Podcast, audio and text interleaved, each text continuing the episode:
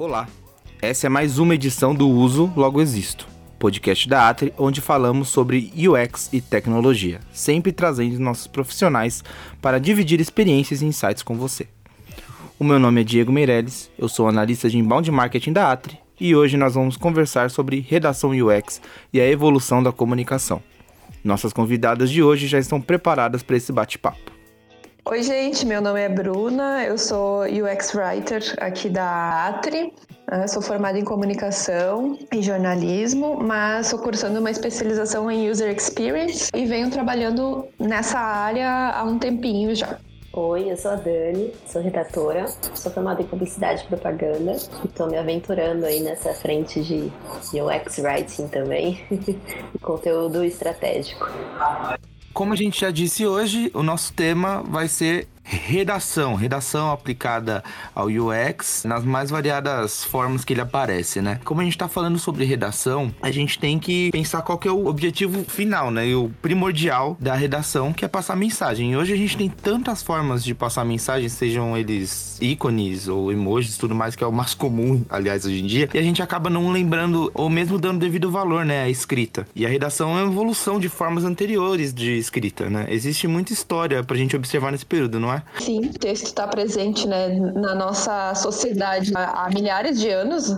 Essa escrita ela foi evoluindo e foi se transformando conforme a, os contextos foram mudando, né? Então a escrita sempre esteve presente né, na história da humanidade. Teve os desenhos, aí foi evoluindo, aí teve escrita, né? Tudo foi evoluindo para acompanhar a complexidade das informações que o ser humano precisou compartilhar ao longo da história, né? Então é, é legal ver essa evolução da redação e como ela é tão flexível e como ela se adapta constantemente para todas as frentes que a gente tem hoje, né, de comunicação, que antes era puramente impresso e hoje a gente tem um, um boom de canais digitais, uma complexidade, né? Passando por diversas mídias, inclusive, né? A gente passa uma parte no computador, no notebook, vai para o celular, as smart TVs também. Então, enfim, a escrita ela vai permeando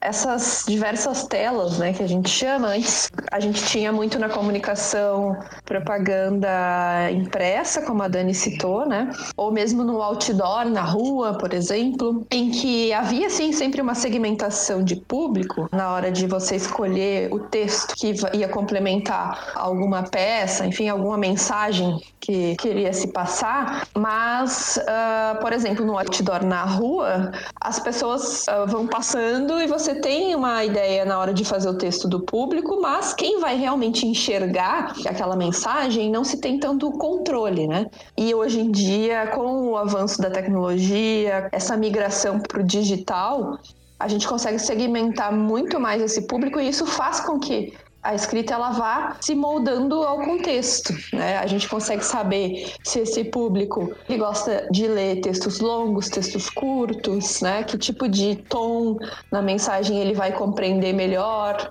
dependendo do objetivo que a gente quer alcançar com essa mensagem. Então, a escrita ela evolui junto com a maneira como a gente consome essas mensagens. E o interessante é que não só tem esse controle hoje em dia, né, de quem está consumindo o texto, mas a conversão dessa mensagem, né? Você deu o exemplo do outdoor. O outdoor ficava lá, você passava um dia naquela avenida, outro dia. Você não tinha certeza se a pessoa foi impactada mesmo por aquela informação se ela foi até a loja, se ela consumiu aquele produto. E hoje com o digital é puramente número, né? Antes eu penso assim que o trabalho do redator antes era até uma coisa um pouco inspiracional, aquela coisa continua sendo criativa, mas era aquela coisa muito mais talvez intuitiva. E hoje é uma coisa muito analítica, muito número, muita métrica. É aquela palavra que vai funcionar para ter uma conversão, aquela mensagem que vai funcionar para ter um clique. Então, a gente consegue enxergar melhor para quem que a gente está falando e mais ainda a gente consegue enxergar o quanto a gente conseguiu impactar, converter, né, a mensagem para esse público. E eu acho que, inclusive, entra a parte do user experience ou da usabilidade que chega relativamente há pouco tempo, assim, dentro da área de redação, publicidade, enfim, comunicação de, organizações no geral, para talvez tentar resgatar um pouco, assim, não perder de vista tudo isso que foi evoluído em relação à segmentação do público, a gente conseguir conhecer o público, né, através dessas métricas, conhecer o que funciona, o que não funciona, sem perder de vista isso, mas também trazer um pouco mais da questão da experiência que esse público tem no momento que ele entra em contato com a nossa mensagem, né, com a comunicação que a gente está fazendo. Eu acho que aí fica uma união perfeita, assim, né, de conhecer esse público muito bem, trazendo, né, esses conceitos lá do UX design e tal, de conhecer esse público muito bem, como a gente pode seguir o usuário na sua jornada, né? Ver onde que ele sai dessa jornada, o que faz ele continuar, o que faz ele chegar até o final e efetuar ali a, a compra, ou enfim, utilizar o serviço ao mesmo tempo em que a gente vai, inclusive no texto, que muita, muitas vezes as pessoas não se dão conta, nas palavras que a gente escolhe, em como que a gente vai colocar e construir as frases, uh, vai pensar na experiência que esse usuário vai ter conforme ele vai recebendo essas mensagens na sua jornada, né?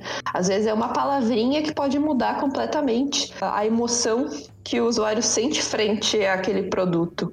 É, e assim, ponto de vista né, como uma redatora, é muito legal ver essa evolução do texto e, e até assim, lembrando de lá atrás, é, sei lá, acho que naquela época mais assim da, da, versão impressa mesmo da publicidade, teve um período que a redação ela era muito resumidinha a um títulozinho, né?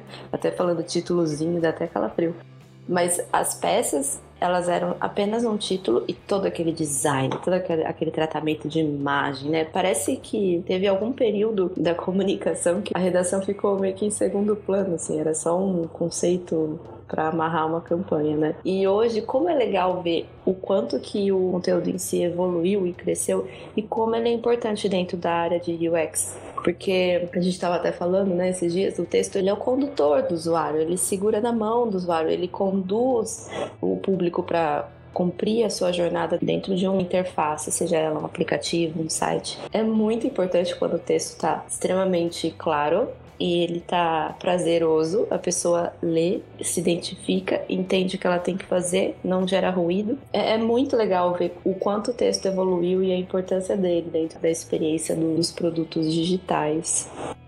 E para você ver como ele tem uma importância grande, que às vezes mudando uma palavrinha, né, a gente pode uh, acabar mudando totalmente a impressão ou emoção que o usuário tem. Por exemplo, quando você está falando de fazer os famosos CTAs, né, que são os Call to Actions, que amarram ali toda a jornada num convite, né, para o usuário, para ele fazer a ação realmente que a gente quer que ele faça seja se cadastrar numa página, seja baixar um aplicativo, enfim. Na verdade, eu ia falar sobre uma coisa legal que a Dani trouxe, que foi sobre a época da publicidade impressa, né? Porque tem alguns conceitos que ficam grudados na nossa cabeça, assim, de. E acaba dificultando um pouco a compreensão da gente de, do real significado de algumas coisas, né? E redação é um desses conceitos que, assim, pra grande maioria das pessoas, remete só a longos textos, jornais, revistas, até blog post pode entrar nisso, né?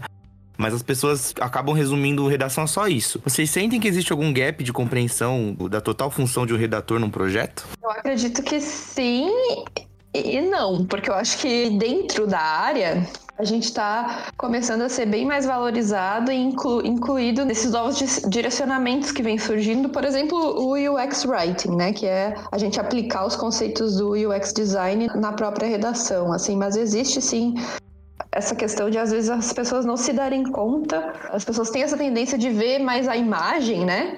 E não se darem conta que às vezes o texto é que vai deixar claro qual é a ação esperada ou o que a pessoa pode fazer naquela página. Ela pode deixar o e-mail e receber atualizações e notícias e artigos, ela pode clicar no botão tal e baixar um aplicativo. Uh, o que, que exatamente ela vai fazer ali? Né? E isso quem dá a dica, como a Dani comentou, quem conduz o usuário a, ao que ele está fazendo ali naquela interface é o texto. Ah, mas às vezes as pessoas não se dão conta, porque eu acho que ele tá muito intrínseco, assim, na gente, né? Justamente porque ele é um, uma comunicação que acompanha a gente desde os primórdios, assim. Mas eu acho que sim, ele começa a ser valorizado principalmente quando ele falha. É bem comum as pessoas, os usuários, né, enfim, se darem conta e estranharem, né, e perceberem o texto ali na, naquela interface quando ele falha, quando ele causa algum ruído, né, quando ele mais confunde o usuário do que ajuda ele a tomar uma decisão ali sobre o que ele tem que fazer. E tomar uma decisão que eu digo pode ser coisa simples, como esses exemplos, né, de de baixar o aplicativo, clicar no botão e baixar o aplicativo, mandar uma pergunta, né? Conhecer um site de uma empresa. Quando ele falha, acho que é aí que as pessoas começam a se dar conta de, do quanto ele faz diferença. A gente faz muita análise de usabilidade, né, de sites ou aplicativos. E o, o quanto é importante trabalhar em conjunto com a área de UX designer, porque eu tive muitas experiências que, em que essa análise ela foi feita em conjunto mesmo. Então, assim, o UX designer está ali analisando a interface né? A hierarquia, enfim, das informações e a jornada que o usuário tem dentro daquela interface. E eu, como redatora, estou ali analisando o texto que está ali, se aquele texto ele está passando a mensagem, se ele está criando um storytelling, né, uma narrativa dentro dessa, dessa jornada, quanto facilita trabalhar em conjunto já porque são duas coisas que acabam ficando super interligadas, né? Uma complementa a outra para o usuário do final, na hora que ele vê essa interface depois, né? Então, eu acho que uma das maneiras que a gente faz isso aqui na Atri é trabalhando em conjunto, né? O redator com o UX designer.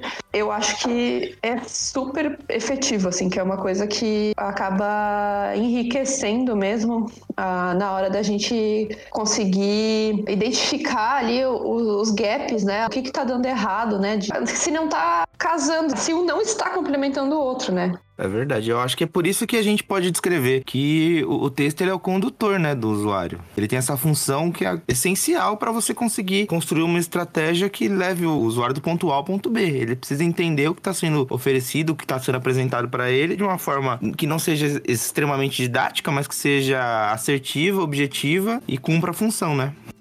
É que você não pode também subestimar o usuário, né, no uso do texto. Então, são várias nuances nesse texto, assim, a partir de conhecer o usuário, né, você não pode deixar muito difícil e complicado dele entender o que, que ele tem que fazer ali. Ele tem que colocar seus dados pessoais ou os dados da empresa, por exemplo, se ele está preenchendo um cadastro num e-commerce, né? Isso precisa ficar claro para ele a ação que ele vai tomar ali, mas também você não pode subestimar ele e botar ali um beabá em que ele vai se sentir assim ah, mas vocês acham que estão falando com uma pessoa que não, não sabe de nada, enfim, tem que dosar isso, né? É, era um pouco isso que eu, que eu, ia falar na questão da, da habilidade da interpretação, né, do usuário. A, a, gente não pode deixar tudo tão mastigado, mas ao mesmo tempo a gente também tem que dar essa liberdade de interpretar, mas também não deixar um, um mundo aberto, né, para a pessoa interpretar, porque é, é, é, muito engraçado essa questão do, do que cada um entende de determinada palavra.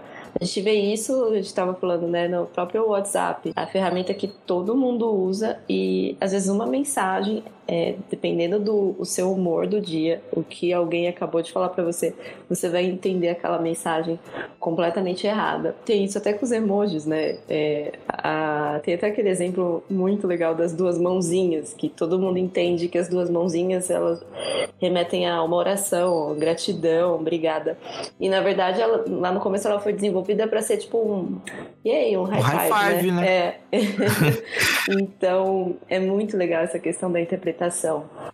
E essa interpretação faz com que a gente tenha, como redatores, né, tem que se colocar realmente no lugar daquele público como se fosse aquele público. E para isso, a gente precisa conhecer muito bem esse público, precisa saber todas as necessidades, as dores dele, como é que a gente pode tocar esse público de uma maneira que ele veja valor, né, naquela mensagem que a gente está tentando passar e que faça sentido para ele, né? Agir ou fazer o que a gente está convidando ele a fazer, seja num anúncio, seja num site, num, num aplicativo. O texto ele não pode confundir mais o usuário, né? Ele precisa realmente pegar na mão do, do usuário e guiar ele durante toda a jornada sem muito ruído. Eu acho que é aí que entra, né, Bruna? A questão da segmentação do público, né, também. para você ajudar nessa compreensão maior e na assertividade do texto, né? Certeza. E aí que a gente conta muito com os nossos colegas da pesquisa do usuário, né? A UX Research, né? Que também falando no termo em inglês, que, é, que a gente usa bastante, mas a gente conta muito com o pessoal que faz o planejamento e que faz as pesquisas que vai nos trazer todas as informações que a gente precisa de segmentação, de conhecer mesmo esse usuário, de conhecer o público, para aí sim a gente poder entrar no processo de escolher as palavras ou a, o tom de voz, a maneira como a gente vai passar a mensagem para aquele público específico, né? E com o digital, os nossos usos de sites e aplicativos, a gente consegue saber exatamente, né, em que momento que o usuário saiu do site, né, ele, até onde ele conseguiu chegar ali na rolagem e a partir dali ele vai embora. Aí a gente consegue analisar e ter uma ideia do que que fez ele desistir, né,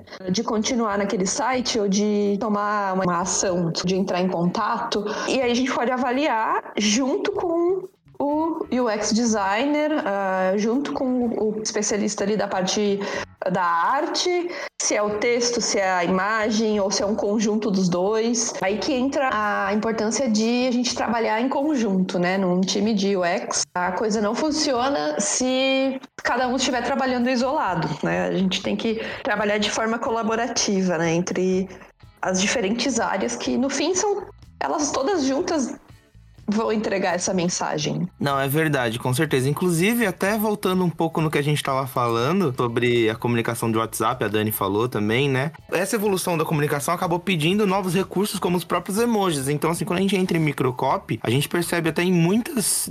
Depende da empresa, do segmento, claro, né? Mas a gente vê muitas empresas usando os emojis dentro dos textos para dar o tom do humor e da mensagem que tá tentando ser passada, né? É meio que um guia. Funciona como um guia também, né? É uma forma de comunicação que também entra na, no radar do redator, né? Totalmente. Assim, eu enxergo que virou um, um alfabeto mesmo, né? Mundial, né, aliás, assim, o idioma mundial, quer dizer. Eu lembro do, do Itaú, que acredito que uma das primeiras campanhas que eu vi que aplicava emoji foi do Itaú, se não me engano. Foi muito legal, foi muito disruptivo na época. O Nubank usa também bastante, né? Várias empresas, assim, mais é, inovadoras.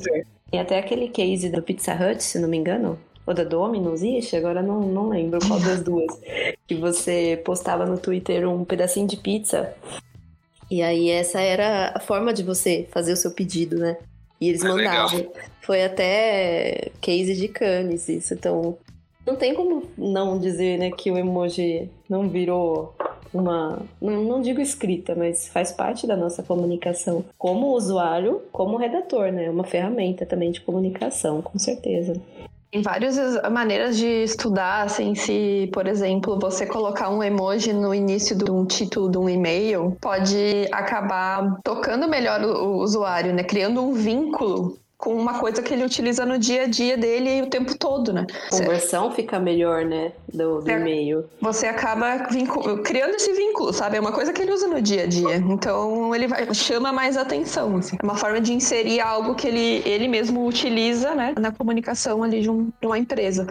Justamente por isso que eu levantei esse ponto, porque eu, como analista de inbound marketing, eu convivo com isso direto, porque eu tenho que lidar com o microcopy ali no assunto, por exemplo. Eu tenho que resumir o assunto do e-mail dentro de um microcopy uhum. e às vezes cai naquilo que a Dani estava falando sobre o WhatsApp. Dependendo do texto que você coloca, você abre imagem para várias interpretações. E o emoji, ele acaba sendo uma, um auxílio, vamos dizer assim, para você conduzir a emoção do leitor. Entendeu? É engraçadinho, pra... ou é, é mais amoroso, enfim, tipo, uma coisa mais amigável, você consegue dar o tom mesmo. E, aí, já entrando no microcopy, eu acho que ele é uma das coisas, assim, dentro dessa evolução que a gente estava falando sobre redação, é um, uma coisa que foi produzida ao longo do tempo por essa evolução, né? O microcopy, ele, ele nasceu da necessidade de ter um de ter textos mais diretos e objetivos. Né? Vocês acham que assim ele é... qual é a real importância dele na composição de um projeto? O legal do microcopy é que ele é como se deixasse essa interação do humano e máquina, né? Muito mais amigável, muito mais soft, assim. Ele tem uma importância fundamental, principalmente hoje que tudo que a gente utiliza é tecnológico. É computador, é smartwatch, é tudo. Então, ele tem essa, essa habilidade de deixar esse caminho mais fluido, mais, mais humanizado mesmo, né? Você falou smartwatch, eu só lembrei que, inclusive, em telas cada vez menores, né? Delas cada vez menores, exatamente. Nossa, real, né? Tirando os últimos iPhones, né? Que é uma lupa, uma coisa gigante? Mas realmente. Então, e é engraçado, porque telas menores exigem que suas mensagens sejam menores. Tem o, o Mi Band, e ele é uma experiência engraçada, porque ao mesmo tempo que ele tem telas que são super as mensagens super pequenininhas, tem outras que quando você clica naquele você tem que dar o scroll naquele relógio minúsculo do meu pulso que você já não enxerga nada. Põe assim, a experiência aí. Né? é uma experiência super esquisita. Você tá no meio de um exercício, você não vai dar um scroll pra querer saber o que é aquela informação, né? Enfim. É, mas são experiências curiosas e, e, nessas que a gente vê como um texto ele pode ser o seu melhor amigo, assim, quando você está numa experiência que te conecta com uma, uma máquina, né? Ainda mais uma coisa que nova, né? Que, que a gente está aprendendo a conviver no dia a dia, né? Agora cada vez mais, acho que agora esses dispositivos assim já estão mais inseridos né, no nosso dia a dia, como por exemplo você está fazendo um exercício e querer conferir alguma informação. Uh, muito legal esse exemplo aí que a Dani deu de, de uma experiência que talvez poderia ser um pouco melhor pensada, né, ah, na, no momento em que ela está acontecendo ali. Mas você sabe que quando eu ouvi, a primeira vez que eu ouvi falar em microcopy, eu, assim, só o nome microcopy já me dá uma impressão de ser algo distante, assim, sabe? Algo muito resumido, direto, meio não sei, descolado, assim, não me, o nome me causava estranheza. Quando eu fui estudar sobre, eu comecei a conhecer e a trabalhar com isso, eu percebi que, na verdade, tinha uma visão completamente errada, assim, porque o objetivo, a importância do microscópio é isso, é criar esse vínculo, né, uh, com o usuário, uh, criar sensações, emoções que vão criar, dar uh, lugar a esse vínculo de alguma forma com o usuário no, a partir de, sei lá, às vezes é uma palavra, sabe? Então, na verdade, é incrível o potencial né, de, de, que tem esses microtextos que hoje em dia, no nosso contexto, é o que a gente mais consome, eu acho. São microtextos, né? Uh, se você ligar a tela do celular aqui e olhar uma notificação que seja, uma coisa super comum que a gente faz diversas vezes ao dia, uh, você já vai ver ali três, quatro microtextos. Né? E, e o quanto um deles pode sim chamar muito sua atenção de acordo com a emoção que ele pode te causar. É bem isso mesmo o termo microcópia ele pode ser bem assim limitante, né? Você, ó, você escuta o termo e fala, tá, mas então quer dizer que tem que ser um texto micro? Você vai no, no, na acepção da palavra aí. Na verdade, só quer dizer que você precisa comprimir a informação que tem que dar em um texto reduzido, não precisa ser um texto gigantesco. Então o, o, micro, ele dá uma impressão, assim, que gera o um equívoco, né, na, na, gente. E não quer dizer que ele seja irrelevante, né? Tipo, ah, só uma palavra ali. P pelo contrário, né? Ele tem um potencial enorme. O microcópio ele tem uma variedade de significados e de usos que, assim, por exemplo, uma pessoa que tá postando uma foto no Instagram, a legenda dela pode ser, dependendo de como for, ela pode ser considerada um microcópio, que você tá tentando resumir dentro de um texto o sentimento ou uma situação que tá demonstrada naquela foto. Então, é também um, um microcópio, né? Uma hashtag pode ser. Sim, né? uma hashtag. Uma hashtag pode falar tudo em poucas, poucas letras, né? Sim, é, é, é daí que vem também essa necessidade que a gente percebe cada dia mais. Eu não tinha, você falou da hashtag, agora você explodiu minha cabeça, Dani, porque eu não, eu não tinha nem pensado na hashtag. Nossa, porque é um... não, e, e, como une diversas pessoas no mesmo Sim. significado, né? Você vai entrar em algumas hashtags e, tipo, olha quantos milhões de postagens tem. E mais uma vez, né, trabalhando com o poder da interpretação, uma palavra que vai estar tá vinculada com uma foto nada a ver com a outra, né? Um pode ser um prato, outro pode ser uma paisagem. mais uma vez, a interpretação. Nossa, realmente explodiu minha cabeça de verdade. Eu não tinha pensado em hashtag, não. Eu também não tinha pensado né, nesse exemplo e, nossa, faz muito sentido. É, e dentro de tudo isso que a gente estava falando, existem alguns cases, né, onde a gente pode observar toda essa evolução e todo esse estudo que vocês detalharam muito bem aqui. Existem alguns que a gente pode citar aqui, né? Eu acho legal começar falando do exemplo pessoal, antes de, de, trabalho, do Nubank, que a Dani, inclusive, botou num texto blog. Acho que era a questão do atendimento humanizado, né? Com as palavras certas, assim. As palavras que ela usa. Uhum. Era isso que eu acho legal, porque é uma coisa que acontece com a gente e a gente leva isso pro nosso trabalho. A gente passa por essa experiência, né, de ter que entrar. E o que eu acho mais disruptivo, assim, é que é um banco. Não é um banco, né? Uma, uma fintech, mas enfim. Um serviço de banco financeiro, né? Que é uma coisa que a gente uh, já vai assim com ah, vou ter que entrar em contato com o suporte do banco, pelo amor de Deus, né? Já vai frustrado, nem começou a experiência já tá frustrado. Eu me lembro já tive que resolver alguns problemas no Nubank. Primeiro que eles já começam falando o nome deles, né? E, eu sou fulano e vou te ajudar, enfim. Eu me lembro que algumas questões, assim, eu tava com alguns problemas no Nubank e eu falava para ela, mas não é possível que tenha que fazer tudo isso. Eu não lembro qual era o problema que foi resolvido, só sei que foi resolvido. Mas eu lembro da menina me falando: Nossa, eu te entendo completamente, porque realmente eu já tive que fazer. Tipo, ela conversando comigo como se fosse minha amiga. Você não lembra do problema, mas você lembra da solução, né? Exatamente. Eu lembro do, da maneira como ela falou comigo e que fez eu me identificar, né? E sair feliz. É, humanizou pra você, né? Exatamente. E, e, usando emojis, enfim, né? Saí, cheguei frustrada já e saí feliz, assim, tipo, ok, nem lembro do problema.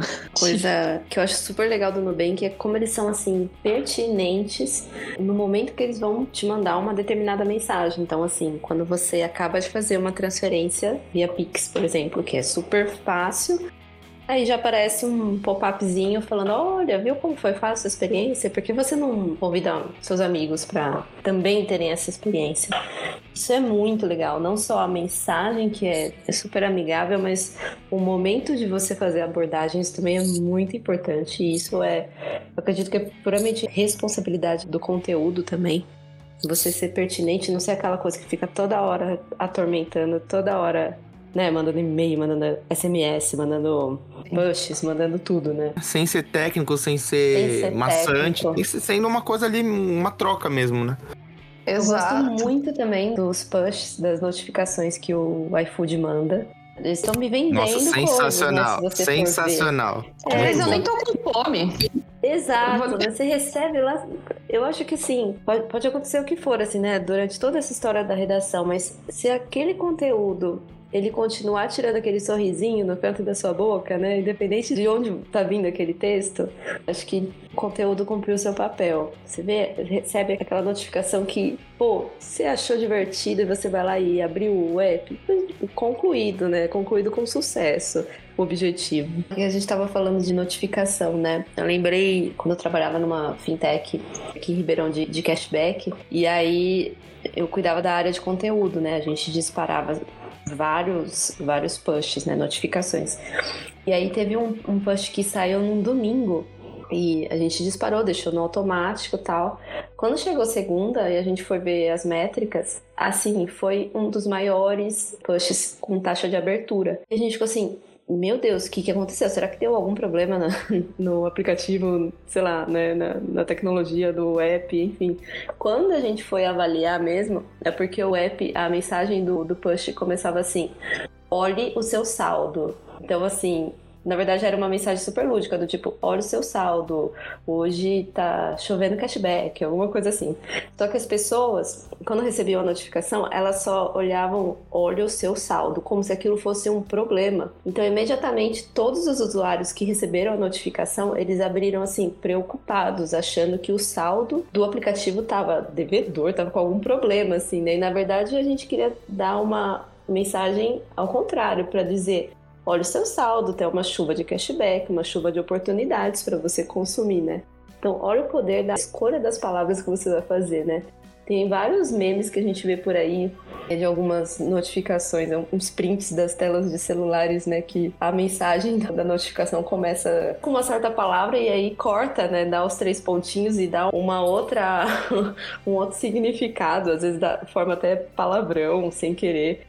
É muito engraçado isso, o poder da, da palavra, e até isso a gente tem que pensar na, na hora de, da escrita, né? Do que a gente vai colocar naquele conteúdo. É engraçado como a, as tecnologias evoluem e a gente acaba parando com os mesmos problemas, né? Porque esse problema do título cortado, da mensagem cortada, a gente tinha antes com cabeçalho de e-mail, com título de e-mail. E agora a gente tá tendo com notificação de app. Olha como as coisas evoluem e a gente acaba caindo na mesma coisa. É, é evolução, mas é cíclica, né? Verdade.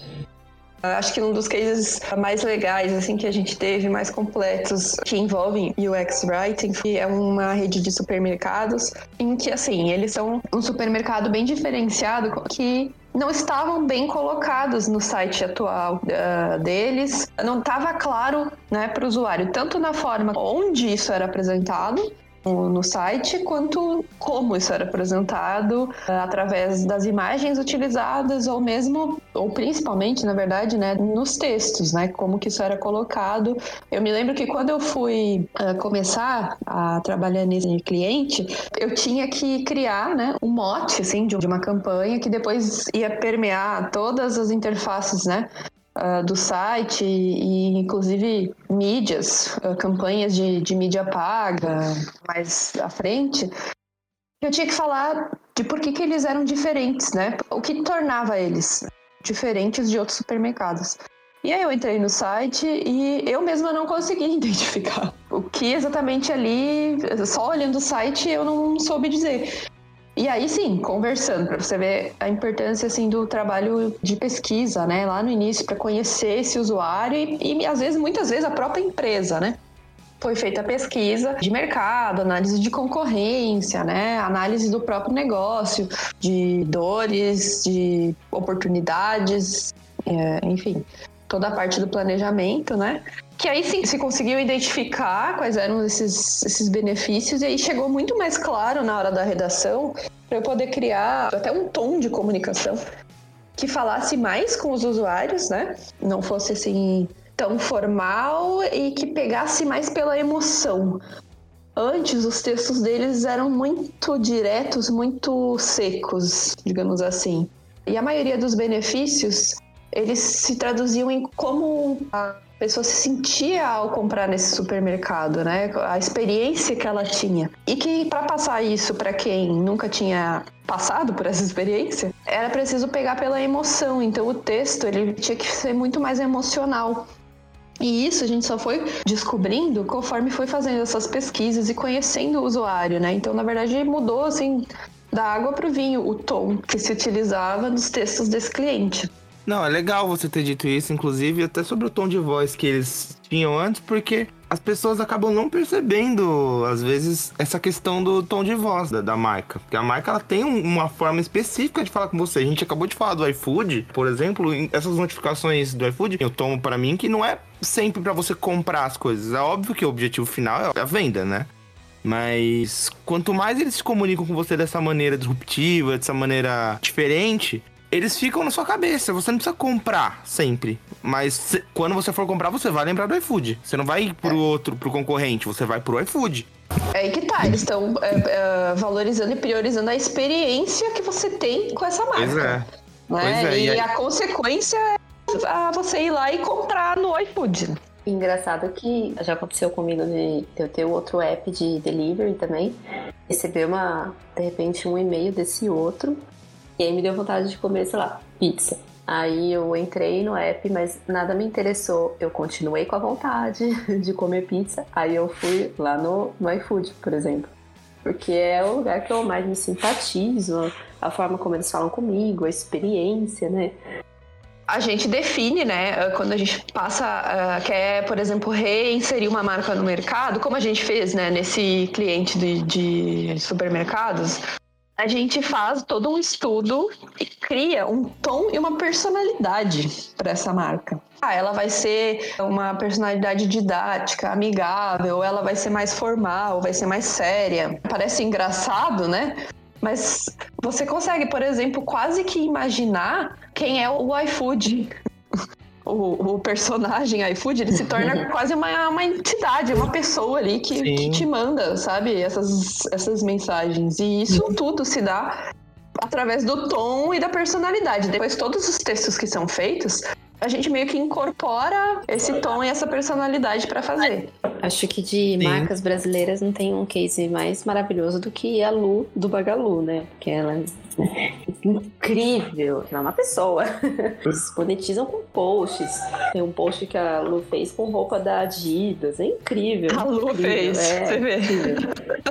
Mas mesmo quando não se tem, assim, uh, isso personificado assim num mascote, mesmo quando não tem isso, né? A gente tem isso na cabeça quando a gente está criando os textos, né? E aí já ligando com a questão da usabilidade, da, da experiência, né? Que é a pessoa se identificar, mas também identificar essa a, a marca X, sabe? Quando você estiver lendo algum conteúdo, no site ou, ou ter essa unidade também entre todas as mensagens da marca, né? Quando recebe uma notificação do aplicativo, quando vai olhar o site, quando vai olhar as redes sociais, se a marca tem o aplicativo, nos textos que tem nas telas do aplicativo.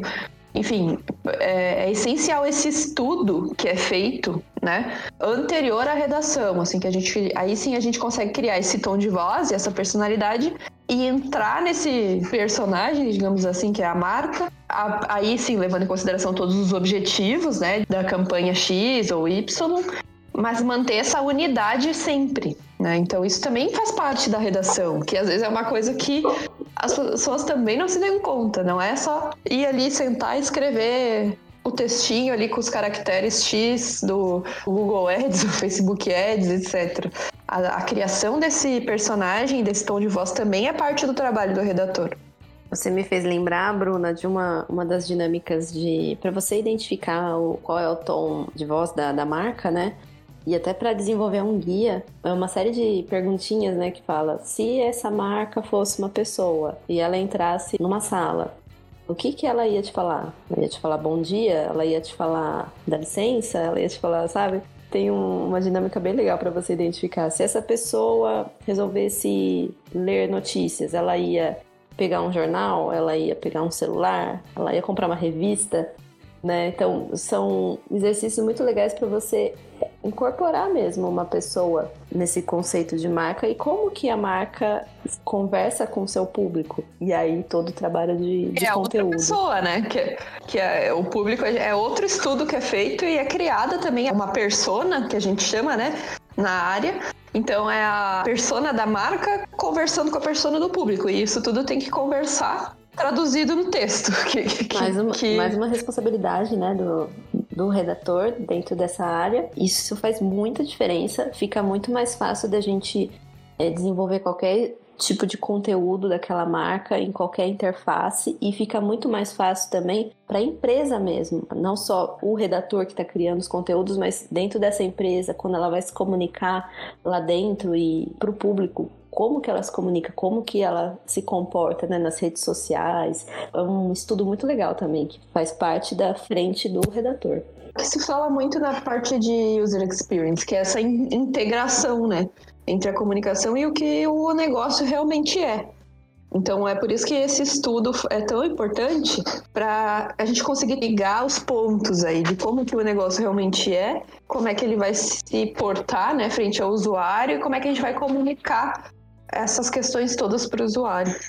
Eu queria agradecer vocês e saber de vocês aí as suas considerações finais sobre esse tema que a gente está tratando. A gente espera voltar logo, né, em breve, falando um pouco mais sobre redação, principalmente aplicada a UX, e qual a, a opinião sobre tudo que a gente falou aqui hoje. Ah, eu, eu agradeço demais o convite, foi super legal. E assim, eu acredito que é uma novidade, né? A frente de UX Writer. E, e, é uma comunidade muito legal. Tá, todo mundo aprendendo, né? Tem muito conteúdo legal para explorar, muitos livros bons para ler. E o que eu entendo assim da redação, né, se eu for comparar lá quando eu tava na faculdade, que já era difícil explicar para os meus pais o que eu fazia agora, então acho que eles não vão entender mesmo, né? Depois de ouvir o podcast. Nossa, é, escuta o podcast, vamos ver se dá certo. Às vezes eles, quando eles estão ah, em casa, ah. eles estão em call, ou eles tentam entender o que eu faço. Cara, eles não entendem, assim. Minha mãe até brinca comigo. Ela fala assim: mas sempre que você vai me explicar sobre um aplicativo, você fala que tem que ser intuitivo, intuitivo. O que é intuitivo? E tudo vira, já virou um meme interno, o intuitivo. A gente tem uma grande responsabilidade, né, como redatores dentro dessa frente de tecnologia. E daqui para frente eu acredito que vai ser assim um desafio ainda maior, que ainda é novidade a questão dos comandos por voz, né? E é um novo capítulo aí que a gente vai tentar entender, né, nas próximas décadas, eu acredito, acho que menos até. E mais uma vez, o trabalho da redação de transformar agora textos em voz, né, transformar textos em conversas, mais uma vez amigáveis, mais uma vez respeitando o tom da voz da, da marca, né, então eu acho que tem um desafio muito legal daqui para frente. E o redator vai ser sempre redator, só que implementando cada vez mais essas novas técnicas e esses novos olhares, né? E é, ah, é muito, muito animador essa, esse futuro bem próximo. Ah, eu que agradeço o convite uh, de poder mostrar um pouquinho como que funciona aí o nosso dia a dia, o nosso processo de, de criação, que é individual de cada um também, mas tem todos esses pontos em comum e que facilitam o nosso dia a dia e tentar chamar atenção para a importância que tem a, a redação em questões que muitas vezes o usuário, o público não se dá conta mas que é um aspecto muito interessante, que eu particularmente acho muito interessante de brincar com isso, assim, sabe? Sempre se fala muito da importância das palavras, né? E quanto as palavras têm esse potencial de influenciar as pessoas. É muito legal poder botar em prática, né, essas hipóteses aí que a gente tem do que funciona, o que não funciona no texto, e ver isso acontecendo e ver isso impactando o público, uh, humanizando o texto um pouco mais. Uh, e como a Dani disse, acho que tem bastante desafios aí para a gente uh, continuar aprendendo no futuro como redatores. E essa foi mais uma edição do Uso Logo Existo. Se você gosta do conteúdo que a gente apresenta aqui, não deixe de nos seguir no seu agregador de podcast favorito e também de compartilhar esse episódio com sua rede profissional. Um grande abraço e até o nosso próximo episódio.